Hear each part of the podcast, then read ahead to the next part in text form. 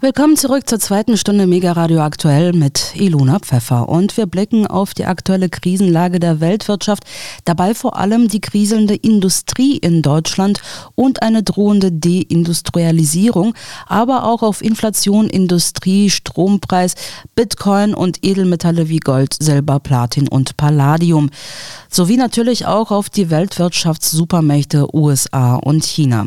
Und dazu sprechen wir jetzt mit dem Stuttgarter Ökonomen und Finanz Finanzmarktanalytiker Philipp Hopf. Er ist Geschäftsführer bei Hopf Klinkmüller Capital Management HKCM Stuttgart. Und er sagt im Gespräch mit meinem Kollegen Alexander Boos, es gibt in der Geschichte der Menschheit kein einziges Beispiel, wo eine weltweit führende Industrienation die weltweit höchsten Energiepreise hatte und ihren Status halten konnte. Wie jetzt Deutschland, das seine Spitzenposition in der Weltwirtschaft momentan verliere. Nicht nur, aber auch aufgrund der AKW-Abschaltungen. Darüber hinaus schildert Hopf uns Eindrücke seiner aktuellen USA-Reise, wie die gesellschaftliche, politische und wirtschaftliche Lage in US-Bundesstaaten wie New York, Kalifornien und Texas gerade aussieht. Ja, Herr Hopf, vielen Dank im Namen der Mega Radio Aktuell Redaktion dass das HKCM-Management uns heute in ihrer Person zur Verfügung steht. Ich glaube, ich, ich darf vielleicht auch sagen, sind ja gerade in den USA, in Amerika. Also nochmal tausend Dank, dass das jetzt äh, zustande kommt und auch technisch läuft. Ist ja auch nicht selbstverständlich. Herzlich willkommen bei uns. Danke sehr, ähm, Herr Boos. Ja, ich bin gerade in New York oder halte mich im Staat in New York auf und kann dazu aber sagen, außer der Zeitumstellung ist das eigentlich kein Problem, denn wie wir wissen, ist Deutschland, was Internetqualität angeht, auf zentralafrikanischem Niveau genau. und hier in den USA auch, was die Hochladegeschwindigkeit ist, wenn ich beispielsweise ähm, Analysevideos aufnehme oder so, das geht zehnmal so schnell wie bei uns in Stuttgart, wo wir normalerweise ansässig sind. Mhm, mh. Ja, beginnen wir mal mit einer persönlichen Frage. Herr Hopf, Sie waren kürzlich bei Fairtalk und in der Runde zum Thema das beste Deutschland aller Zeiten, das ist natürlich ironisch gemeint, da in dieser Runde sagten mhm. Sie, Sie sind bereits seit jungen Jahren kritisch unterwegs und blicken mit Sorge auf die aktuelle Zeit wo studierte Akademiker gehirngewaschen, unhinterfragt der Agenda folgen. Ja, könnten Sie das mal kurz unseren Hörern erklären? Nun, ähm, das ist jetzt natürlich ein breit gefächertes Thema, aber gehen wir mal auf dieses Gehirn gewaschen und ungefragt einfach bereitwillig ein. Warum ist das so und warum erleben wir das gerade so oft, gerade bei Akademikern, also Menschen, die schulisch gebildet sind? Nun gibt es ja auch Bildungsidioten und zwar zuhauf. Äh, also bloß eine schulische Bildung heißt noch lange nichts. Aber warum ist das so? Wenn ich ein System habe und ich möchte dieses System kontrollieren, dann schaue ich natürlich, dass gerade in den Universitäten, in den Bildungsstätten eines Landes diese Agenda, die ich verfolge, auch von Anfang an ausgeführt wird. Ja, nehmen wir mhm. mal ein ganz, ganz simples Beispiel. Viele Leute denken ja, ein Steuerberater ist dazu da, ihnen irgendwie zu helfen, äh, Geld zu sparen, in dem Sinne, dass er ihnen Tricks erklärt, äh, Feinheiten, wie sie jetzt ganz toll etwas umsetzen können und dann müssen sie danach kaum mehr Steuern zahlen. Fakt ist aber, der Steuerberater geht in eine Universität und wird dort gelehrt von den Lehrstätten, die ihm natürlich nicht beibringen sollen, wie er für den Bürger Geld am deutschen Staat vorbeiführt, sondern er soll am Ende des Tages einfach nur die Steuer korrekt abführen. Ja. Sprich, das System achtet natürlich nicht darauf, dass es sich äh, Individuen heranzieht, die nachher das System selbst umgehen, sondern am besten einfach nur systemtreu sind. Das macht ja auch Sinn. Das sehen wir in der Medizin, bei Medizinern, wie sehr sie der Allgemeinmedizin folgen und auf die Pharmaindustrie achten, also um Produkte der Pharmaindustrie zu nutzen und wie sehr dort beispielsweise bei alternativer Medizin da so ein Schatten drauf geworfen wird, immer kritisch hinterfragt wird, obwohl das die Medizin der letzten 10.000 Jahre ist und die allgemeine Pharmaindustrie, die wir heutzutage haben, ja eine Neuerscheinung erst ist. Ja? Und auch da ähm, ist es ganz klar, dass in den Bildungsstätten ganz klar die Leute daraufhin getrimmt werden, einer gewissen Agenda, einem gewissen System auch zu folgen. Mhm.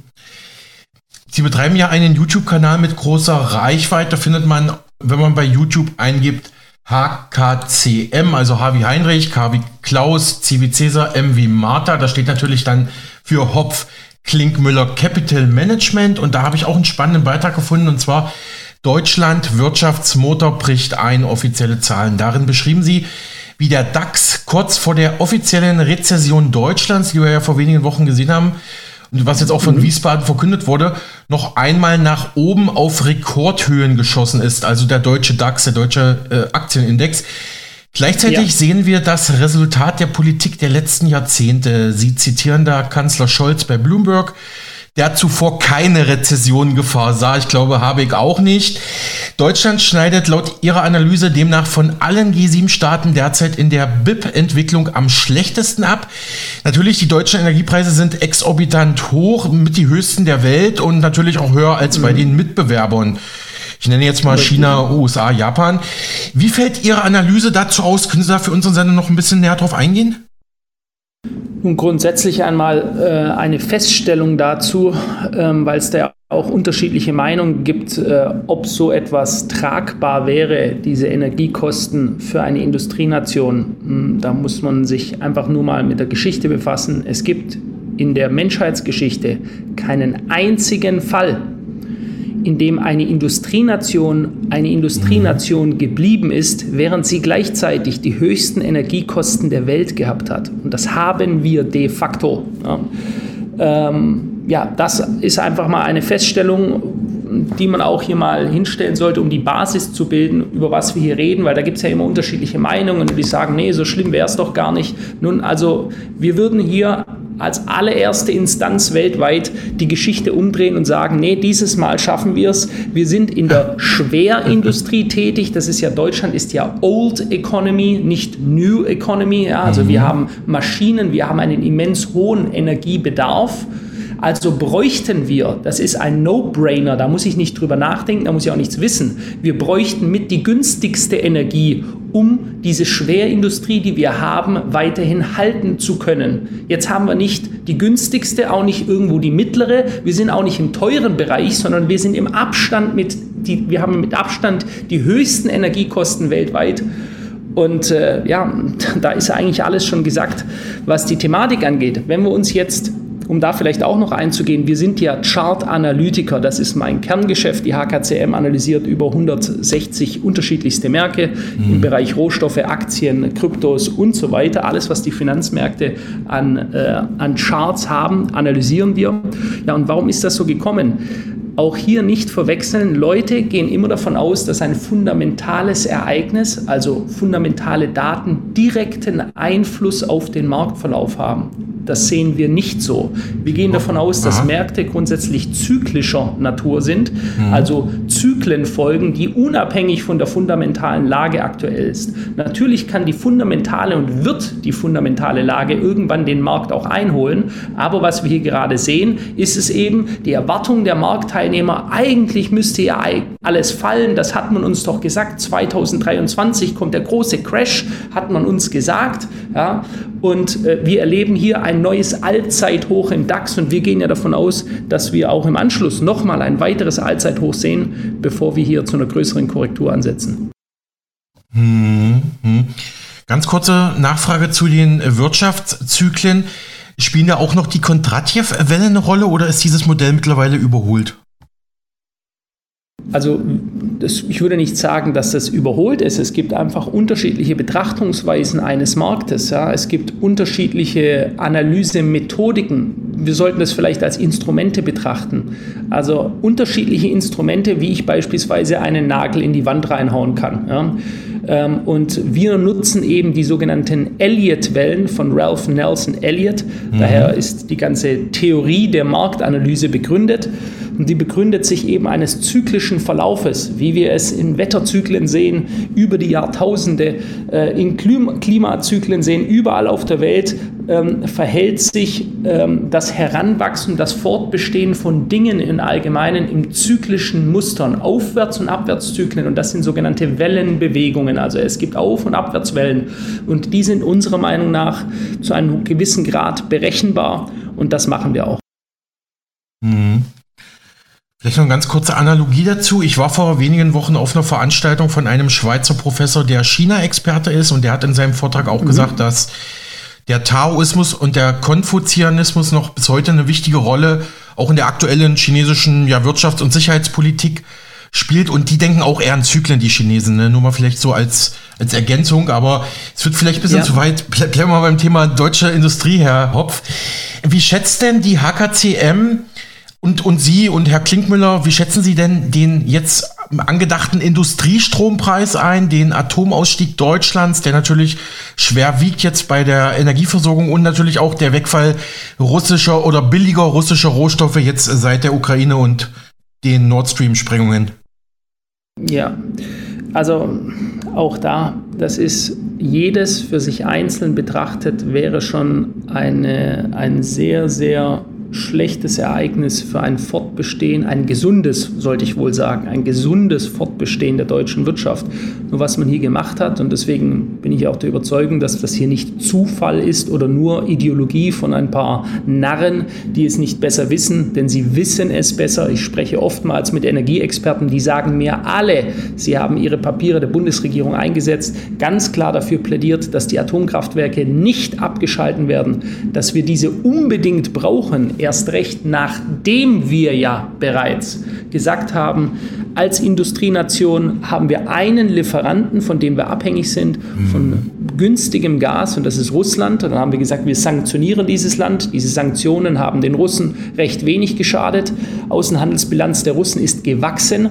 Äh, aber uns dafür massiv geschadet. Also das Land, das die Sanktionen auferlegt hat, schädigt sich mehr dadurch als das Land, das die Sanktionen bekommt.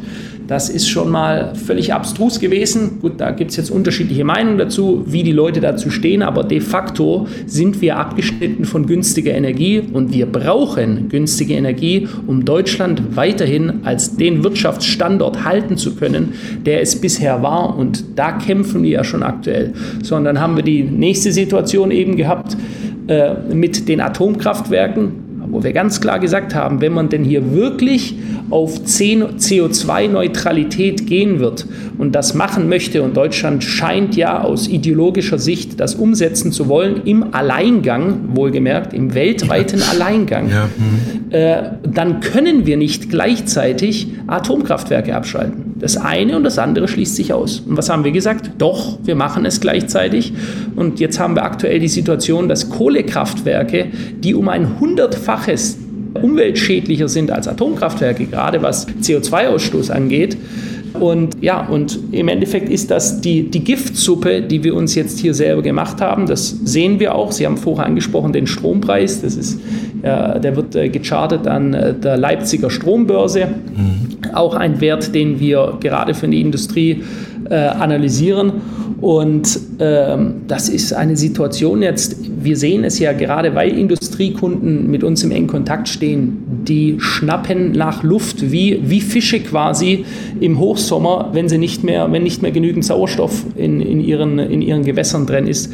Die schnappen nur noch nach Luft, haben noch gigantische, äh, haben jetzt schon gigantische Belastungen. Und was Sie hier sehen werden, ist der Mittelstand, der dann wegbricht, der wird einfach pleite gehen und die großen Unternehmen, nehmen wir mal beispielsweise die BASF, also das Ludwigshafener Chemieriese BASF, ähm, die verlagern einfach ihre Lagerstätten in Ländern, wo sie sich nicht darum scheren, um einen deutschen Alleingang. Äh, und das ist beispielsweise China. Mhm.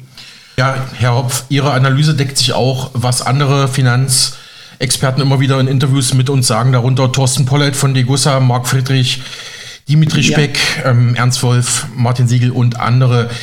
Ähm, Sie hatten jüngst auch in einem Interview, in einem sehr interessanten Interview mit Professor Tess, einem Experten für Energiespeicherung gesprochen und zwar mhm. direkt zu Industriestrompreis und Stromrationierungen ab 2024 gibt es ja auch schon diese Überlegungen, ob man dann der Industrie spezielle Prozente an Strom zuteilt und den Haus, den Privathaushalten. Also das finde ich persönlich mhm. absolut absurd, ja. Was waren da die erhellenden Momente in diesem Gespräch mit Professor Tess für Sie? Äh, erstmal möchte ich da mein äh, Lob äh, aussprechen an Herrn Professor Dr. Tess, der ja auch an der Stuttgarter Universität ähm, seinen Lehrstuhl hat, sich natürlich deshalb auch mh, mm, sehr vorsichtig ausgedrückt hat, sagen wir es einfach mal so. Ähm, aber auch trotzdem sehr, sehr klug. Und was war der erhellende Moment? Ja, nehmen wir beispielsweise die Stromrationierungen. Ähm, es ist ja so, dass wir alle um das mal aufzubauen, die Industrie ist wiederum der Nährtrog für die Bürger. Ja, die Bürger arbeiten in dieser Industrie, sie erhalten ihre Gehälter davon. Ohne diese Industrie sind wir nichts. Dann können wir wieder zurück auf den Acker gehen. Ja. Wenn wir jetzt aber diese Situation haben sollten, ja, darauf zukommen, wie Sie schon aufgezählt haben, da gibt es einige Experten, da bin ich beileibe nicht der Einzige, der sagt, dass wir hier eine massive Gefahr haben, eine selbst hervorgerufene, selbst herbeigesehnte Gefahr, dass uns der Strom ausgeht, äh, zumindest mal zeitweise, und wir dann äh, rationieren müssen. So, und die Problematik dabei ist, die Industrie steht an zweiter Stelle nach dem Bürger. Normalerweise sollte man sagen, okay, wir müssen um jeden Preis die Industrie noch weiter am Laufen lassen, damit die Leute wenigstens Arbeit haben, dadurch ein Auskommen generieren und an zweiter Stelle rationieren wir es dann für die Bürger. Es ist aber andersherum. Man muss ja, da geht es um Menschenrechte, ist ja auch so, wenn es im Winter kalt ist, können wir nicht sagen, die Maschinen laufen, aber die Bürger erfrieren in ihren Wohnungen. Deswegen sollte es ja für letzten Winter, Sie erinnern sich wahrscheinlich, schon in allen Städten wurden Heizräume bereitgestellt. Da denke ich an Sibirien und absoluten Bankrott eines Landes, wenn ich an Heizräume denke, wo mhm. die, die frierenden Menschen zusammenkommen und sich aneinander kuscheln quasi, weil es draußen kalt ist und es keine Heizungen mehr gibt. Aber äh, da wird ja immer drüber gelacht und haha, das kommt ja nicht so. Ja, aber wir reden davon, dass der Staat sich bereits darum gekümmert hat hat. Das ist also keine Verschwörungstheorie oder sonst irgendwas, sondern der Staat kümmert sich ganz bewusst schon um die Infrastrukturbereitstellung solcher Städten. So, und sollten wir solche Probleme haben, dann wird als erstes die Industrie abgeschalten und dann, und dann fallen die Dominosteine. Das muss ich wohl keinem erklären, was das bedeutet, wenn wir hier mal eine Woche lang Industrieausfall haben. Dann ist nicht nur das, dann werden wir äh, gesellschaftliche Verwerfungen haben, wie sie aktuell mhm. gerade die Franzosen genießen dürfen. Mhm, zum Beispiel ja. Ganz kurze persönliche Anekdote. Ich habe einen guten Freund, aber wir lagen sehr quer, oder wir liegen sehr quer bei vielen Themen. Corona, Klimawandel mhm. hat er da ist er eher auf Regierungslinie, sage ich mal vorsichtig. Und ähm, als Corona damals begann, als, ähm, als wir kurz vorm ersten oder im ersten Lockdown waren, Herr Hopf, da habe ich ihm gesagt, du kannst doch hier nicht die Industrie stilllegen. Doch, der hat wirklich dafür plädiert, alle Industriestandorte, alle Fabriken in Deutschland oder vielleicht noch in Europa dicht zu machen. Und da habe ich ihn nur gefragt, aber du würdest doch in zwei Wochen auch eine Zahnbürste kaufen zum Beispiel oder so. Ne? Also das ist ja ein ständiger laufender Betrieb, ganz zu schweigen. Manche Produktionsmechanismen kann man nicht einfach so abschalten. Das, das, muss immer im Dauerbetrieb sein, sondern wenn einmal eine Maschine dann nicht mehr läuft, dann ähm, kostet das halt Unmengen, die wieder zu warten und wieder in, in Schuss zu bringen. Ich glaube, Sie wissen, was ich meine. Und da sieht man aber, ja. dass so in der normalen Bevölkerung dafür gar kein Bewusstsein da ist, Herr Hopf. Oder wie sehen Sie das?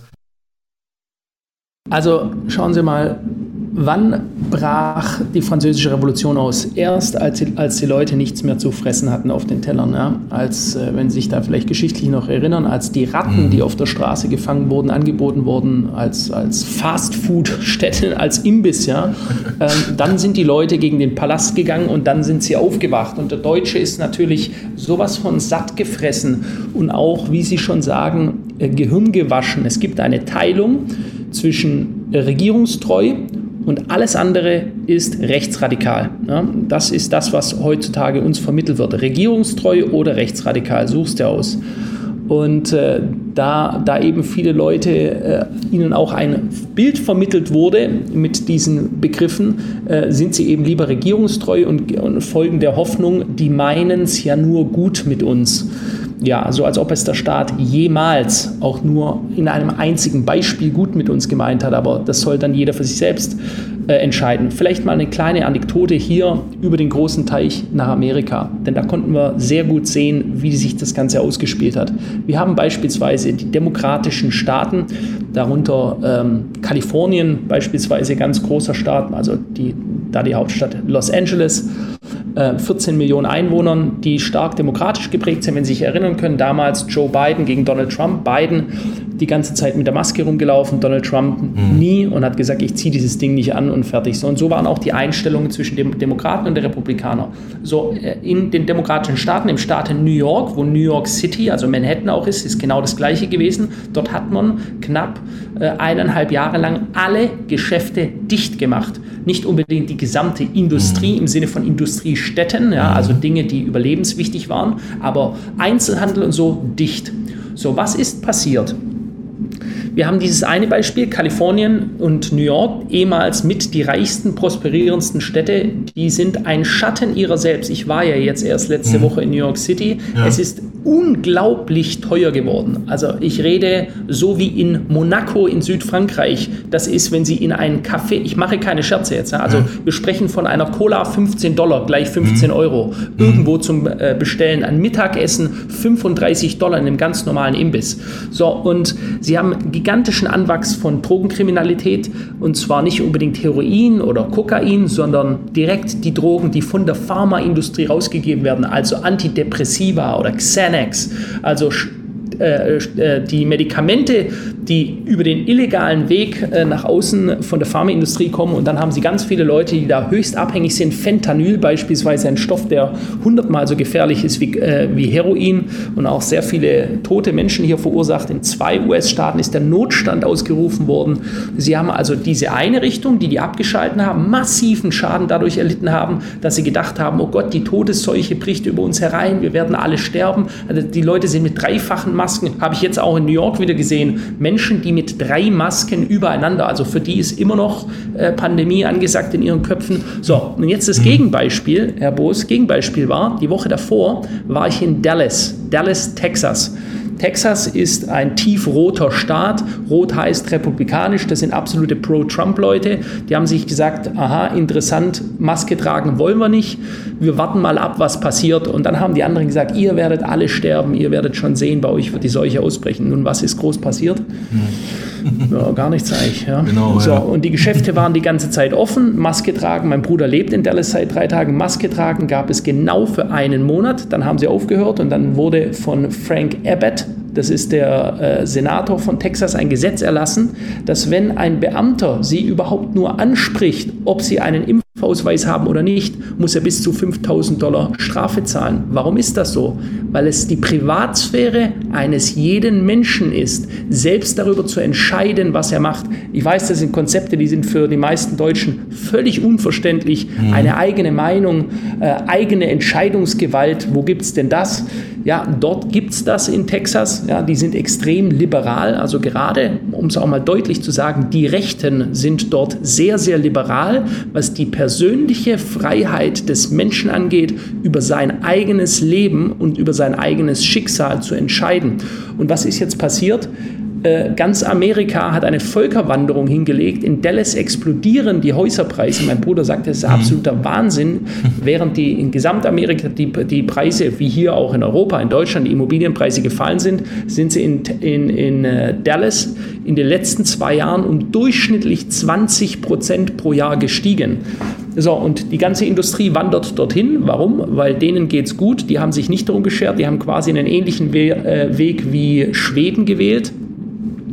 Und äh, das, ist nach, das sind nachher die Auswirkungen zwischen alles dicht machen aufgrund einer Sorge oder weiterlaufen lassen. Und ich sage auch mal, das ist ja auch ein anderes positives Bild mit Überzeugung positiv nach vorne gehen. Es geht immer weiter. Wir lassen uns dadurch nicht verängstigen. Ja? Und wenn es so kommt, dann ist es halt so. Ja? Aber wir marschieren weiter. Wir lassen die Industrie laufen. Wir schalten sie nicht einfach ab. Und, und ja, Industrieabschaltung, egal in welchem Beispiel, äh, schafft immer nur Armut und Elend. Mhm. Ja, ja, hochinteressant, was Sie hier zu den USA sagen, zu den einzelnen Bundesstaaten. Das kam mir auch schon so zu Ohren, aber schön, dass Sie es nochmal bestätigt haben. Und ja, dass Texas eben aus diesen Gründen boomt, das, das habe ich auch schon gehört. Und ja, wie gesagt, äh, danke für diese Schilderung. Ähm, Herr Hopf, blicken wir mal auf die Edelmetalle Gold und Silber. Ich habe da bei Ihnen gesehen, die HKCM sieht da zwei Szenarien aktuell anhand zyklischer Analysen. Welche sind das? Also grundsätzlich sehen wir und sahen wir auch in den letzten Monaten, das hat sich auch bestätigt, noch nicht den großen Ausbruch bei den Edelmetallen. Ähm, Also da würde ich noch gerne zwei weitere Edelmetalle, die auch Industriemetalle sind, hinzunehmen. Also nicht nur Gold und Silber, sondern auch Platin und Palladium. Mhm. Die werden alle von uns äh, analysiert.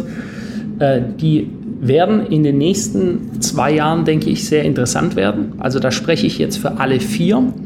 Äh, vor allem hervorheben möchte ich Platin, Silber und Gold. Da gibt es auch Chartanalysen. Wie gesagt, wir betrachten das Ganze charttechnisch. Also äh, um es mal ganz simpel zu erklären, wir schauen uns nicht an, wie ist die Geldmengenerweiterung der Zentralbanken, beispielsweise der, der Fed, der Federal Reserve Bank der Amerikaner, wie viel Inflation haben wir, äh, äh, wie kaufen Zentralbanken aktuell wieder physische Metalle nach, gibt es Kriege und so weiter. All diese Punkte, die ich gerade genannt werde, habe, die werden ja gemeinhin als sehr bullisch für die Edelmetalle benannt. Nun, wir haben sie und hatten sie noch nöcher, wir haben die höchste Geldmengenerweiterung in der Geschichte der Menschheit.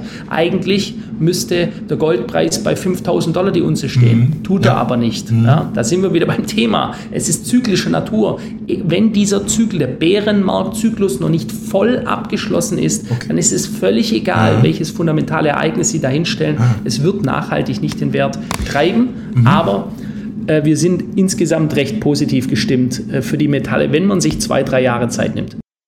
Mhm, das ist sehr interessant, was Sie sagen, Herr Hopf. Das deckt sich auch mit einer Analyse, die ich gehört habe bei einem Online-Seminar der LBMA in London. Das ist ja auch so ein ganz großer mhm. Goldakteur oder Edelmetallakteur. Ja in den internationalen Märkten und da sprach ein Vertreter der HSBC Bank aus Singapur, ja. das war ein amerikanischer Experte, glaube ich, oder ein kanadischer. Der sagt auch, also 2024 spätestens sollte es bei Platin und Palladium wirklich tatsächlich deutlich nach oben gehen. Hat er da so ja. gesagt. Herr Hopf, andererseits kritisieren Sie andere Experten oder sogenannte Experten weil diese immer wieder unrealistische Mondpreise für die Edelmetalle prognostizieren. Ähm, ja, wie schätzen Sie denn jetzt die letzten äh, Preisentwicklungen ein? Gold stand ja zuletzt über 2000 US-Dollar, aber ich glaube, wenn mhm. ich da Ihre Aussagen zu Zyklen noch mit reinnehme, ist, verstehe ich so langsam, hm, wie, wie Sie da die Analyse machen, dass eben diese fundamentale Ereignisse nicht unbedingt jetzt für zu einem echten Goldpreis führen. Ne? Aber trotzdem, wie, wie schätzen Sie das ein?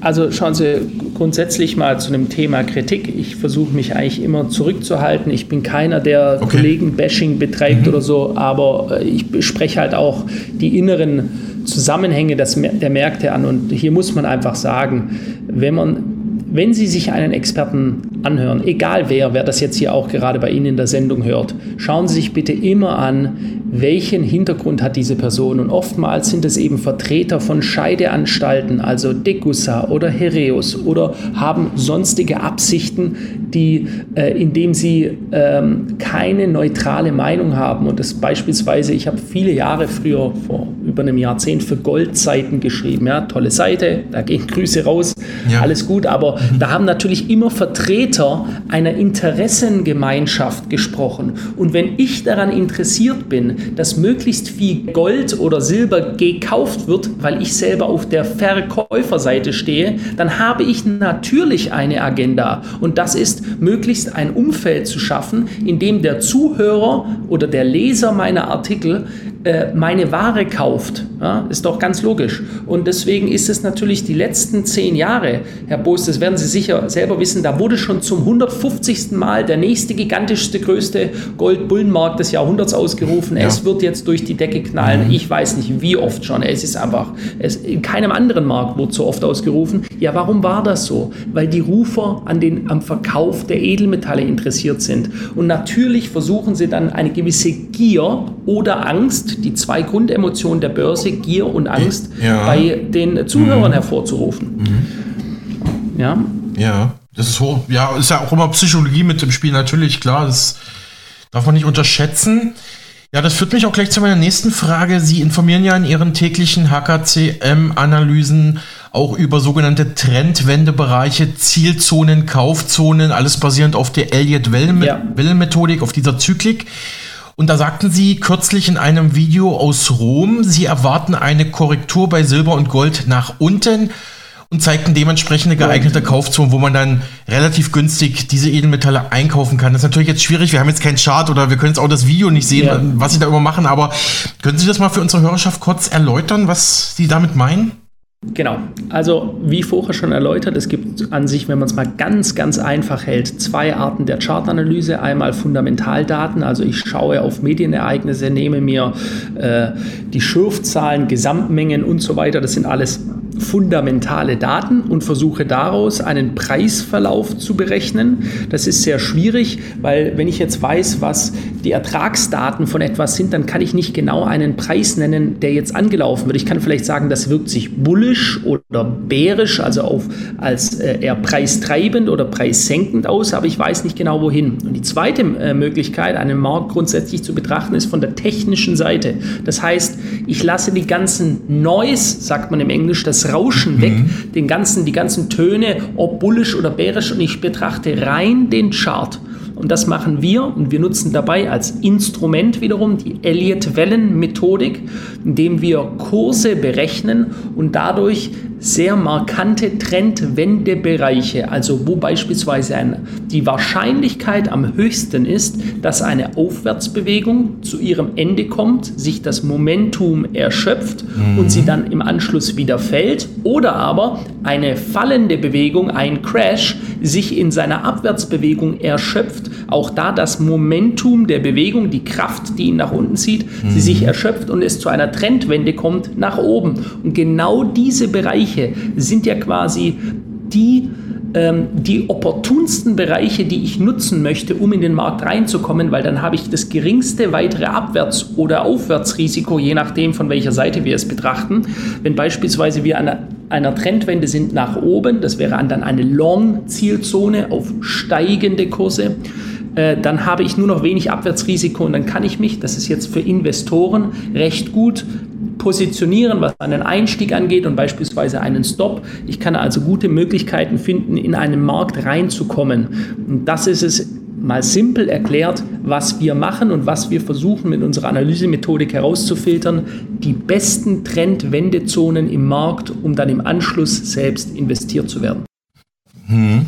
Daran anschließend, Herr Hopf, haben Sie, haben Sie aktuell äh, konkrete Tipps für Gold, Silber, Platin, Palladium, Interessenten, also die jetzt reingehen wollen oder die vielleicht schon diese Edelmetalle in ihrem Portfolio halten?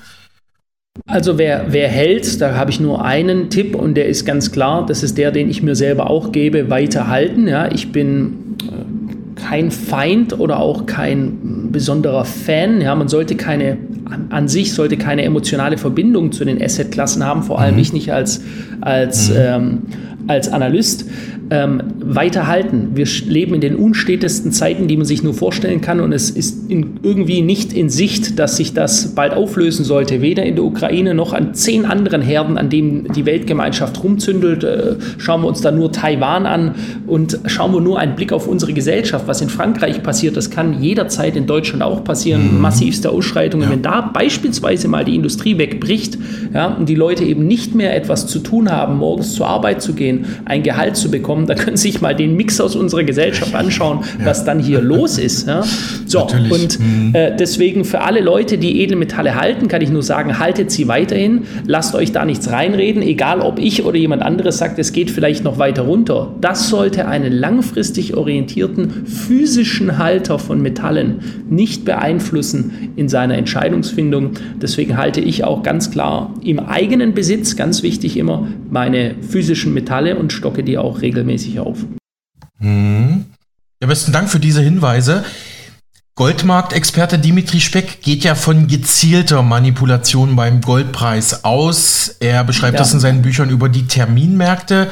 Soll da manipuliert werden? Herr Hopf, wie schätzen Sie das ein? Wird der Goldpreis künstlich manipuliert und wenn ja, von wem und für welches Interesse? Das ist eine große Streitfrage. Also ich schätze Herr Speck selber äh, sehr und äh, der hat auch viele Jahre bei Goldzeiten geschrieben, tut das vielleicht immer noch. Ich habe mir auch schon als junger Bursche seine Berichte durchgelesen. Deswegen will ich ihm da gar nicht widersprechen und er hat ja auch die Art der Manipulation schon sehr detailliert dargelegt. Ich meine, dass der Silbermarkt stärker manipuliert wird als der Goldmarkt. Ja, der Silbermarkt ist ja auch stark industrieabhängig. Gold hat jetzt nicht so einen hohen industriellen Wert, ist mehr ein Schmuckmetall ähm, oder ein Wertaufbewahrungsmetall. Ähm, am Silbermarkt sehen wir doch, dass beispielsweise immer wieder mit ganz bestimmten gezielten Short-Attacken gearbeitet wird, um mhm. Preise, ich meine aber auf kurzfristiger Ebene ähm, zu zu drücken. Und wer sind da die agierenden Player im Hintergrund? Ja, das ist eigentlich auch bekannt. Und das ist äh, JP Morgan, die größte Investmentbank der Welt, mhm. äh, die sehr große Positionen hält. Und ähm, ja, und das ist der, der Player der da mhm. wahrscheinlich, das, äh, der wahrscheinlich hier, oder was heißt wahrscheinlich, ich drücke mich jetzt selber sehr diplomatisch aus, der hier ganz bewusst immer wieder äh, auf den Preis einwirkt. Ja, sagen wir es, wie es ist. So, und was ist der Hintergrund? Da gibt es jetzt unterschiedlichste Theorien darüber. Äh, Hintergrund könnte sein, um das einfach für die Industrie, mit denen JP Morgan in Verbindung steht, beispielsweise möglicherweise sogar große Aktienpositionen hält, für die Industriebetriebe, die einen hohen Bedarf an Silber haben, weiterhin günstige Preise liefern zu können. Das ist eigentlich ganz simpel. Mhm. Blicken wir mal auf Kryptowährungen wie Bitcoin. Wie stehen, wie stehen Sie als HKCM generell zu Kryptowährungen wie zum Bitcoin? Wie schätzen Sie ihn aktuell ein? Ist er für Sie eine valide Anlageklasse? Definitiv, ja. Also ich bin äh, recht stark in BTC und ETH investiert. Und äh, ich, ich, sehe auch hier immer mehr äh, einen Eintritt des Großkapitals. Larry Fink, CEO ja. von BlackRock, mhm. dem größten Vermögensverwalter der Welt, ja. hat äh, jetzt erst wieder bei CNBC ein Interview gegeben und da gab es einen schönen Zusammenschnitt. Ich habe das heute in meinem äh, Video äh, zum, äh, zur Bitcoin-Analyse, habe ich das heute erst gebracht, sein, seinen Videoausschnitt und die alten Berichte, wo er gesagt hat, Bitcoin ist nur, ist just a money laundering scheme, also ist nur ein Geldwäsche-Tool für Verbrecher. So sind die eben früher unterwegs gewesen. Jamie Dimon von JP Morgan genauso hat das, äh, hat seinen eigenen Mitarbeitern gedroht, wenn sie investiert sind in Bitcoin, dann würde sie direkt feuern. Äh, also so war das damals. Okay. Jetzt kommen sie alle in den Markt rein. Äh, ja. BlackRock mit seinen 9 Billionen Dollar an, ähm, an äh, gehaltenem Investitionsvermögen hat er jetzt äh, bei der SEC, der US-Börsenaufsicht den ersten eigenen Bitcoin-ETF eingereicht. Mhm. Ich meine auch, das werden die durchdrücken, weil sie einfach so mächtig sind, da gibt es keinen Widerspruch. Ja, dieses, das ist ein Juggernaut, ein Machtvehikel, wie es mhm. wahrscheinlich selten nur noch ein zweites auf dieser Welt gibt. Und wenn die das umsetzen wollen, dann machen die das. So, und wir sehen, das Großkapital, das es früher kritisiert hat, meiner Meinung nach immer das gleiche Spiel. Das Großkapital drückt mit seiner mächtigen Kritik eine Assetklasse herunter, um selbst die eigenen Bestände aufzuladen. Und sobald sie dann genügend davon haben, und ich gehe davon aus, BlackRock hat jetzt genügend, mhm. äh, dann kommen sie mhm. raus und sagen, wunderbar. Und so war es jetzt auch mit Larry Fink, der sagte, ähm, Bitcoin ist digitalisiertes Gold. Ja, also vorher hat er noch gespuckt darauf ja. und jetzt spricht er von digitalisiertem Gold und wir wollen selber für alle Leute zur Verfügung stellen. So, und da sieht man jetzt äh, die, die Richtung auf jeden Fall. Die Leute, die da noch äußerst kritisch waren, und da gab es ja noch viele Rufe, Bitcoin wird auf Null fallen und so. Also ich positioniere mich da ganz klar.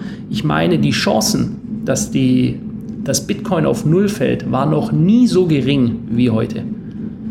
Mhm. Ja, das ist wirklich schon, also man, also man könnte, wenn man jetzt eine böse Zunge hat, könnte man das echt schon als perfide bezeichnen. Erst wird Propaganda gegen Bitcoin gemacht und dann Natürlich. kauft man sich selber ein und will das Aber Spiel das ja mitbespielen. Das, ist, das, mhm. ist, das, das Spielchen hatten wir bei der Corona-Pandemie schon.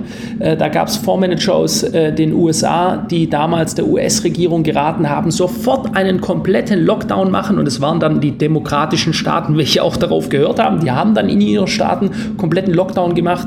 Und am Ende hat man herausgefunden, gerade die Hedgefondsmanager, welche in den großen Radio- und Fernsehsendungen waren und für einen komplett Lockdown plädiert haben, hatten mächtige Short-Optionen, also haben auf den Verfall von Kursen gesetzt mhm. und haben Milliarden verdient.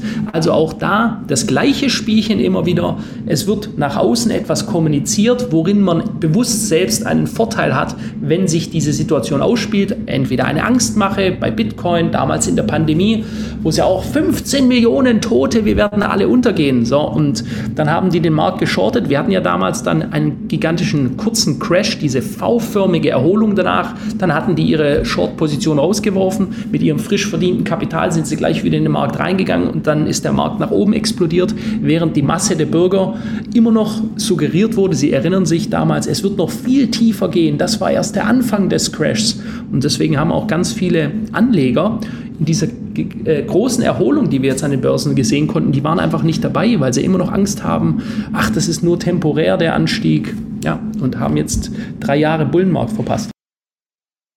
Das ist auch wieder sehr, sehr, sehr interessant, was Sie da, was Sie gerade berichten, Herr Hopf. Das war mir gar nicht so klar, aber klar, äh, äh, passt ins Bild, sage ich mal. Äh, noch drei Fragen. Hm, schauen wir noch mal kurz nach, ja, schauen wir mal kurz in die USA, wo Sie gerade auch sind. Ähm, wie blicken Sie denn auf die aktuelle US-Bankenkrise? Ich sage nur Silicon Valley Bank, First Republic, Signature Bank mhm. oder auch jetzt in der Schweiz die Credit Suisse, UBS. Wir hatten heute erst bei uns im Programm eine internationale Analyse, wo gesagt wurde, die USA haben jetzt zwar knapp ihren Schuldenstreit, ähm, also ihre Staatspleite abwenden können, aber eine Folge daraus ist, dass die US-Staatsanleihen mittlerweile zu teuer geworden sind im internationalen Vergleich und das bleiben sie mhm. wahrscheinlich auch, weil man ja die Zinsen eigentlich eher nach oben schrauben müsse. Und ja, die USA sitzen da, ähm, was ihren Haushalt, ihren Staatshaushalt angeht, eigentlich in der absoluten Klemme, also im absoluten Dilemma. Und das spielt dann auch natürlich dann äh, ja, da spielt dann auch die Bankenrettung natürlich mit rein. Wie mhm. fällt da Ihre Analyse aus? Nun, äh, man hat ja gesehen, den äh, Joe Biden, der äh, dem gesagt wurde und der dann gesagt hat, weil dieser Mann trifft auch nicht die Entscheidungen äh, in diesem Land, aber äh, dem auf jeden Fall gesagt wurde, er solle alle äh, ein Bailout für alle Banken bringen und alle die Kontosicherheit aller ähm, Kontoinhaber komplett absichern. Das mhm. bedeutet einfach, egal was passiert, die Federal Reserve und der US-Staat garantiert für den Ausgleich. Das führt natürlich zu weiterer Inflation, zeigt aber auch den Willen dieses durchaus kranke System noch weiter am Laufen zu halten. Und sicher, das sind ja auch was die ganzen, sage ich jetzt mal, Crash-Propheten, aber eben halt schon seit 15 Jahren täglich neu ausrufen, jetzt kommt der Untergang, jetzt werden wir untergehen. Und dabei haben wir, und das ist Fakt, den längsten Bullenmarkt in der Geschichte der Börse erlebt. Wir stecken in ihm drin, er ist noch nicht vorbei. Ja. Mhm, wir sind ja. immer noch in ihm drin. So, und das immer unter den ständigen Rufen, Währungsreform, der Dollar bricht zusammen, es wird zu Ende gehen, jetzt dieses Mal geht es zu Ende. Und dann hatten wir immer weitere quantitative Lockerungen, also heißt Geldschwemmen der, der Federal Reserve. Ähm, wie lange das noch weitergeht, weiß ich nicht. Also wir sagen, wenn wir uns das charttechnisch betrachten, dass wir noch bis Quartal 2, Quartal 3 2024 im nächsten Jahr haben. Also wenn wir jetzt äh, uns anschauen, wir haben jetzt Mitte Juli äh, wahrscheinlich noch ein Jahr oder vielleicht sogar noch etwas länger als ein Jahr, wo es richtig aufwärts gehen könnte. Und dann äh, sage ich, äh, besser warm anziehen. Okay. Hm, hm. Ja, danke für diesen Ausblick. Ja, daran anschließend, wie schätzen Sie die Leit wie schätzen Sie die aktuelle Leitzinspolitik der US-Notenbank Fed und der Europäischen Zentralbank EZB ein, auch mit Blick auf Inflation? Mhm. Ganz simpel. Ähm, der Grund, warum die Leitzinsen jetzt so sukzessive und in kurzen Abständen angehoben worden sind, ist, um nachher Material zu haben, um es verfeuern zu können. Ja, wir waren ja quasi bei nahe Null und äh, was musste man jetzt machen erstmal, um der fast schon galoppierenden Inflation, wie wir sie kurzzeitig hatten, Herr zu werden, sukzessive in schnellen Schritten anheben. Ich kann mir vorstellen, wenn es richtig dramatisch werden sollte, irgendwann wir äh, eine heftige Rezession bekommen, ähm, dann hat die FED eben die Möglichkeit wieder, die, äh, die Schleusen weiter zu öffnen also dann eine expansive Geldpolitik zu, zu führen wieder und äh, kann dann eben wieder runtergehen. Ja. Das wird dann natürlich in sukzessiver Folge noch viel schnellere Inflation führen. Das könnte dann sogar auch zu einer Hyperinflation führen. Aber äh, das ist Zentralbankern nachher auch, ich will nicht sagen, dass es ihnen egal ist, aber ähm, äh, das ist nachher, wenn es darum geht, dieses System des Kapitalismus, wie wir es heutzutage haben, weiter aufrechtzuerhalten für eine gewisse Zeit noch, dann werden die alle Mittel nutzen, die sie haben. Und dann werden sie, denke ich, auch in Zukunft, wir werden sehen, dass wir von den Zinssätzen auch wieder äh, stark runtergehen. Hm. Erlauben Sie mir noch eine Abschlussfrage zu China. Ähm, wir haben ja in den letzten Wochen immer wieder Videos gesehen von riesigen Autofriedhöfen, also riesigen Parkplätzen, wo E-Autos stehen, die teilweise schon angemeldet sind, aber nicht verkauft werden. Also im Prinzip rotten die da so vor sich hin. Das hat so ein Blogger ähm, jetzt sozusagen mhm. öffentlich gemacht. Und meine Frage wäre dazu, erstmal, wie schätzen Sie das grundsätzlich ein? Was bedeutet das für die Werte chinesischer Auto- und E-Auto-Hersteller und vielleicht auch für deutsche und europäische China-Investoren, also die in chinesische Werte investiert sind? Also wir sind grundsätzlich recht äh, bullisch eingestellt auf den Hang Seng, da der seine Korrektur die äh, letzten Jahre schon gemacht hatte, während äh, US-Indizes, SP 500, Dow Jones oder US-Technologieindex Nasdaq stark nach oben gestiegen sind mit immer neuen Allzeithochs, hat der chinesische Hang Seng, der an, äh, ähm, der, an der Hongkonger Börse gelistet ist, ähm, stark korrigiert und 14-Jahrestief ausgebaut im letzten Jahr. Und deswegen sind wir positiver auf China eingestellt. Was wir jetzt hier gesehen haben, diese Bilder, die scheinen dramatisch zu sein, aber äh, ganz im Ernst, das haben wir schon öfters gesehen, das haben wir in der US-Hypothekenkrise äh, US gesehen, wie in Spanien Teile der Küstenabläufe komplett leer waren, verbaute Hotelanlagen komplett leer. Ne? Auch das hatte sich mhm. dann auch alles im Anschluss wieder erholt und wir sehen, und das muss man ganz klar sagen, die Chinesen als deutlich robuster an als uns. Ja, auch Russland muss man hier ganz klar sagen. Denn diese Leute wissen, wie es ist in Armut und ähm, in, äh, sie müssen robust sein, ja, um, um den Widrigkeiten, die, denen sie begegnen, äh, widerstehen zu können. Und die Chinesen auch. Ja. Die Chinesen kommen aus noch nicht so allzu langer Zeit raus. Da haben die auf den Feldern noch gestanden, auf den Reisfeldern. Da war das Durchschnittseinkommen noch ein Zehntel von dem, was es heute ist. Das heißt, ähm, die chinesische Wirtschaft auch dadurch, dass sie eben totalitär geführt wird, ist viel adaptiver als beispielsweise die europäische oder die amerikanische. Soweit der Ökonom Philipp Hopf aus Stuttgart. Er ist Geschäftsführer bei HKCM, also bei Hopf Klinkmüller Capital Management. Mein Kollege Alexander Boos hat mit ihm gesprochen.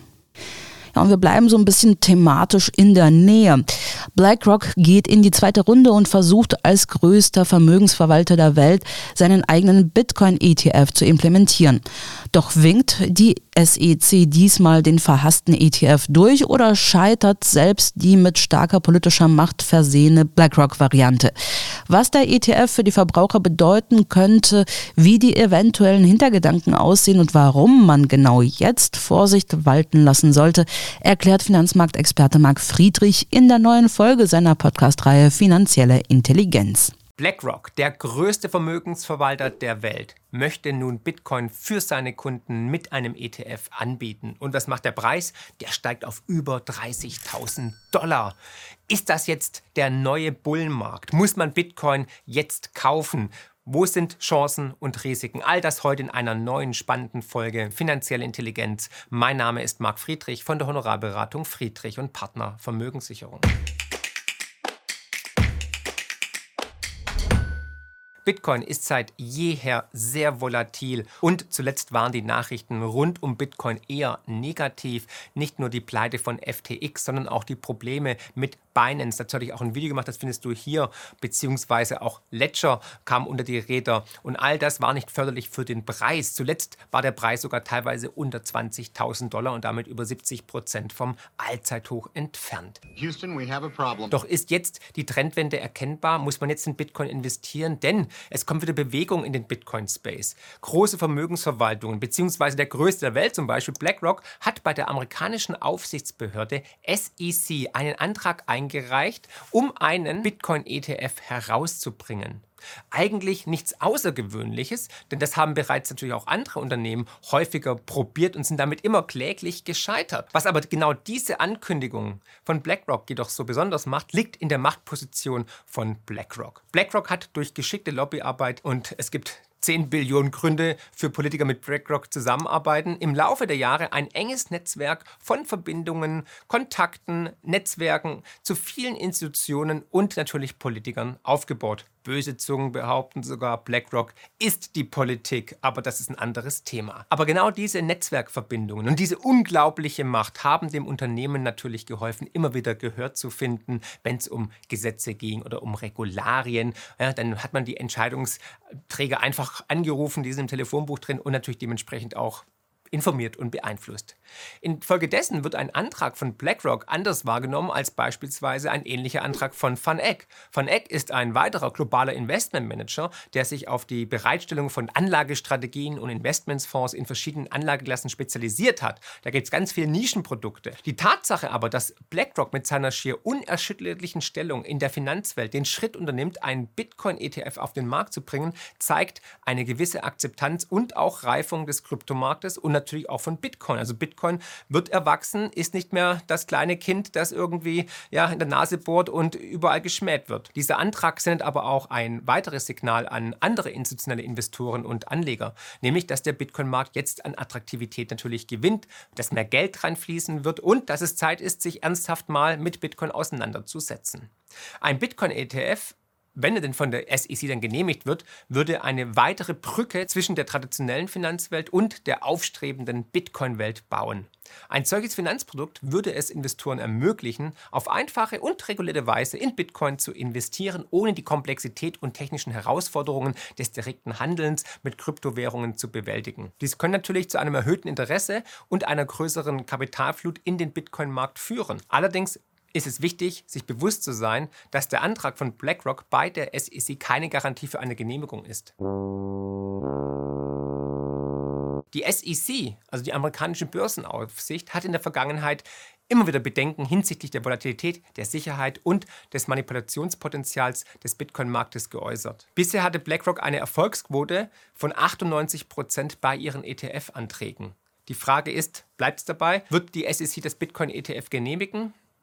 Wir werden sehen. Interessanterweise haben dann auch andere große Investmenthäuser einen Antrag bei der SEC eingereicht. Also vielleicht waren da Kontakte da zur Politik nach dem Motto, hey, ihr habt einen Freischein, es wird euch keine Probleme mehr geben, das Ding wird durchreguliert, ihr könnt den Antrag jetzt abgeben, weil es kostet ja auch Geld und Energie, sowas zu erstellen. Und da kam dann Charles Schwab, Fidelity, aber auch die Deutsche Bank, die jetzt alle auf einmal ein Bitcoin-ETF herausbringen wollen. Aber denkt immer daran, es ist nicht alles Gold, was glänzt. Ja, manchmal ist es auch Bitcoin. Bing, bing. Man sollte jetzt aber nicht alle Bedenken über Bord werfen und all in Bitcoin gehen, nur weil es das große Geld der Wall Street lockt. Nein, auf gar keinen Fall. Warum fragst du dich jetzt? Hm, ja, ist doch super. Wenn Milliarden an neuem Geld jetzt in den Bitcoin-Markt kommt, dann geht der Preis doch to the moon. Dude. Oh. Die Vergangenheit hat gezeigt, dass in der Kryptowelt solche riesigen, großen, positiven Neuigkeiten oft vorweggenommen werden. Das heißt, die Neuigkeit selbst löst bereits einen Kaufimpuls aus und dann, wenn das Objekt der Neuigkeit Realität wird, bringt in unserem Fall BlackRock seinen ETF heraus, dann ist die Neuigkeit bereits veraltet und der Markt verkauft ab. Zwei Beispiele möchte ich dir hierfür geben aus den letzten zwei Jahren.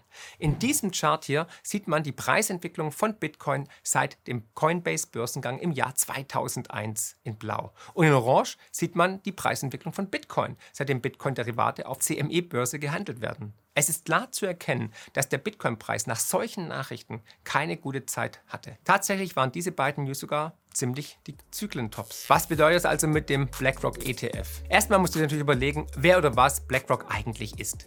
BlackRock ist, wie bereits gesagt, der größte Vermögensverwalter mit einem Volumen von mehreren Billionen Euro, Dollar, die diese Firma ja verwaltet für ihre Kunden. Und natürlich das erste Ziel ist, für ihre Kunden, also den Aktionären, eine gute Rendite zu erzielen. Zudem hat BlackRock ungefähr 5% aller Aktien der Welt im Portfolio. So groß und mächtig sind die. Ich bin mir auch sicher, dass der Gründer Larry Fink von jedem CEO auf der Welt die Telefonnummer hat, aber natürlich auch von jedem Politiker. Die Frage, die du dir stellen musst, hat diese Firma generell das Allgemeinwohl im Interesse? Eher nicht. Also, was sind die möglichen Absichten? Und wie hat sich BlackRock positioniert? Haben die vielleicht schon Bitcoin gekauft, um sie jetzt über das Bitcoin-ETF zu dumpen und dann wieder günstig nachzukaufen? Naja, gut, schauen wir uns mal an. Im August 2022 gab BlackRock bekannt, dass sie einen Bitcoin Trust starten. Das bedeutet, dass BlackRock selbst im Tiefpunkt des Bärenmarktes bereits Bitcoin gekauft hat und nun an die Welt verkaufen möchte, um Gewinne mitzunehmen. Institutionen wie BlackRock kaufen nicht gutmütig zum teuersten und fairsten Preis, sondern nutzen Chancen. Und ja, sie schaffen sich oftmals diese Chancen auch selbst, um es mal diplomatisch auszudrücken, wenn du weißt, was ich meine. Positive und negative Neuigkeiten sind für große Institutionen ein gutes Mittel, um Volumen in einem kleinen, engen Markt wie Bitcoin ja, zu bringen. Bitcoins Marktkapitalisierung liegt immer noch unter einer Billion Dollar. Das ist natürlich für ein Unternehmen wie BlackRock ein Witz. Will zum Beispiel BlackRock jetzt viele Bitcoin kaufen, brauchen sie zum Beispiel nur negative Neuigkeiten. Ich erwähne nochmal FTX, Terra Luna, BlockFi und so weiter im letzten Jahr, die alle über die Wupper gegangen sind und damit viele Leute auf einen Schlag Bitcoin verkaufen, dann kauft BlackRock die einfach günstig nach und sammeln das ganze Volumen auf, ohne dass der Preis dann massiv nach oben geht. Das gleiche Prinzip kann auf positive News angewendet werden. BlackRock möchte viele Bitcoins loswerden und braucht willige Käufer. Was macht man? Natürlich, man versucht eine Hypewelle, um die Neuigkeiten zu starten und bringt diese Käufer in den Markt und BlackRock kann wieder zu einem guten Preis ja, die großen Positionen verkaufen, also dumpen. Und das kann natürlich mit so einem Produkt wie einem Bitcoin-ETF perfekt geschehen. Wie bereits erwähnt, ist wichtig zu erkennen, dass nicht immer alles das ist, was es zu sein scheint. Wenn eine News behauptet, alles zu verändern, ist es ratsam, die breite Masse zu hinterfragen und einen genauen Blick auf die Akteure hinter der erzählten Geschichte zu werfen. In der Vergangenheit haben sich große Neuigkeiten wie der aktuelle ETF-Hype kurzfristig nicht besonders positiv auf den Bitcoin-Preis ausgewirkt.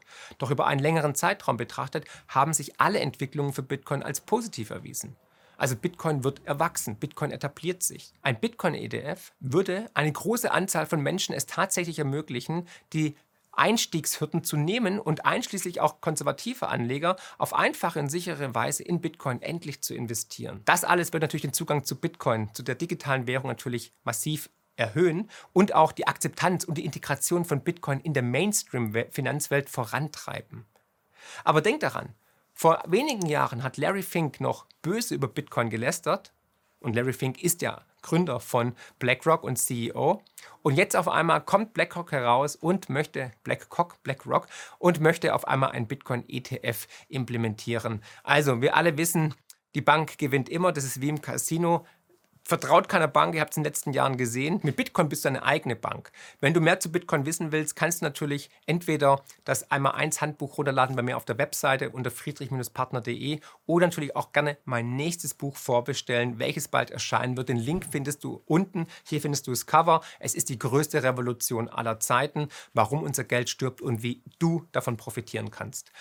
Fakt ist, ich glaube, Bitcoin wird im Laufe des Jahres nochmal günstiger werden. Wir sind momentan an einer wichtigen Entscheidungsmarke. Wir können gut auf 40.000 Dollar noch steigen, aber wir müssen es einfach beobachten. Es wird volatil bleiben. Auf Sicht von mehreren Jahren ist es eine sichere Bank. Aber wenn es nochmal tiefer gehen sollte, dann sind auf jeden Fall Einstiegschancen vorhanden. Und ja, das große Geld kommt. Ja, natürlich, auf jeden Fall. Aber mit Bitcoin habe ich den einzigen digitalen, zensurfreien, deflationären unabhängigen, grenzenlosen und ja, demokratischen Wert, den es überhaupt so weit gibt. Und da solltest du auch einen Teil davon haben, weil es gibt nur noch 1,8 Millionen Coins, die gemeint werden.